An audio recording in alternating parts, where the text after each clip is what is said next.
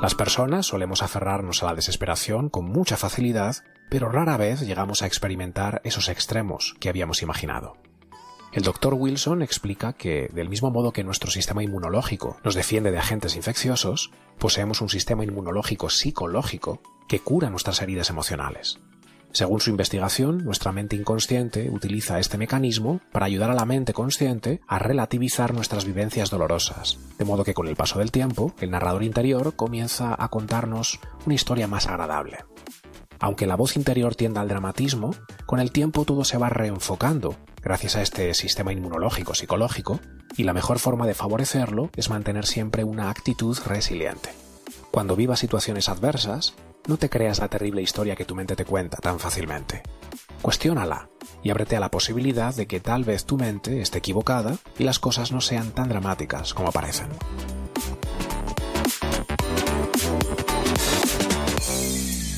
Bienvenidos una vez más a Somos.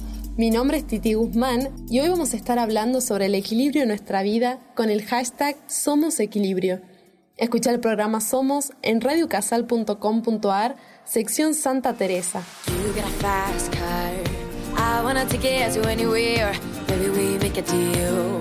Maybe together we can get somewhere. Any place is better. Starting from zero, got nothing to lose. Maybe we may have something. Me, myself, I got nothing to prove. You got a fast car.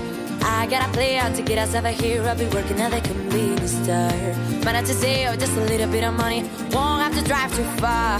Just cross the border and into the city. You and I can both get jobs. Finally see what it is to be living. Driving, driving in your car. Speed so fast, I felt like I was wrong. See the last day out before us, and your arm felt nice wrapped around my shoulder. I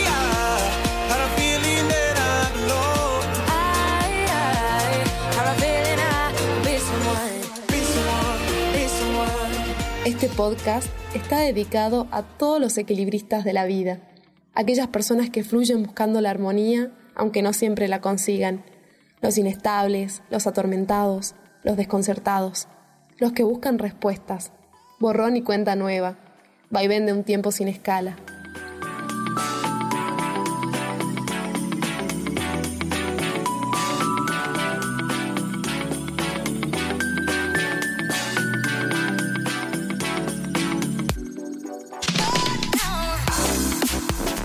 El equilibrio consiste en tener la serenidad suficiente para aceptar aquello que no se puede cambiar, la fuerza necesaria para cambiar aquello que sí se puede y la inteligencia para distinguir unas situaciones de otras.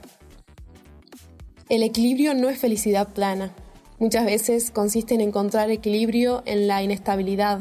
Es como un camino que transitamos continuamente pero que por momentos nos apartamos para resolver problemas o simplemente porque tenemos la necesidad de frenar.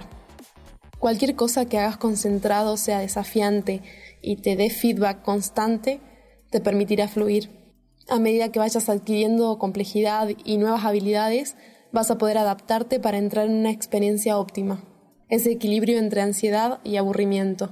Se trata de un lugar donde estás tan concentrado y entretenido realizando una actividad que olvidas de todo lo demás. El autor Mihaly del libro Flow dice que centrándote en mantener activa tu mente, tu cuerpo y relaciones afectivas, tu verdadero yo crecerá ganando más significado y razón de ser, siendo mucho más felices en el camino.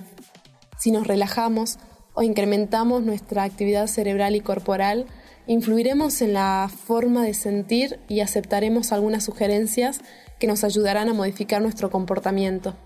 Una regla básica para lograrlo es estar bien, no sobreexigirnos. Esto de tener retos constantemente, aprender a planificar y ordenar prioridades y por sobre todo buscar siempre la motivación.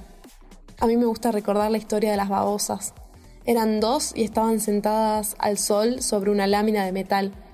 Una de ellas le dijo a la otra, me hace muchísimo calor, ojalá viniera una nube y tapara el sol. Y se arrastraba de acá para allá describiendo círculos sin ningún propósito y obviamente achicharrándose. La otra babosa pensó, tiene razón, hace mucho calor, será mejor que me mueva o me achicharraré. Cuestión es que se dio media vuelta y se marchó arrastrándose. Lo de menos fue la dirección que tomó porque cualquiera de ellas le habría sacado de la lámina de metal.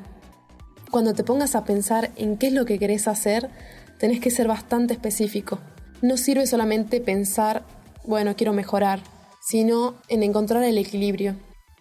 El Everest se escala poniendo un pie delante de otro, pero no te olvides del mapa. Ayer se fue, tomó sus cosas y se puso a navegar. Una camisa, un pantalón vaquero y una canción. ¿Dónde irá? ¿Dónde irá? Se despidió y decidió batirse en duelo con el mar y recorrer el mundo en su velero y navegar, na, na, navegar.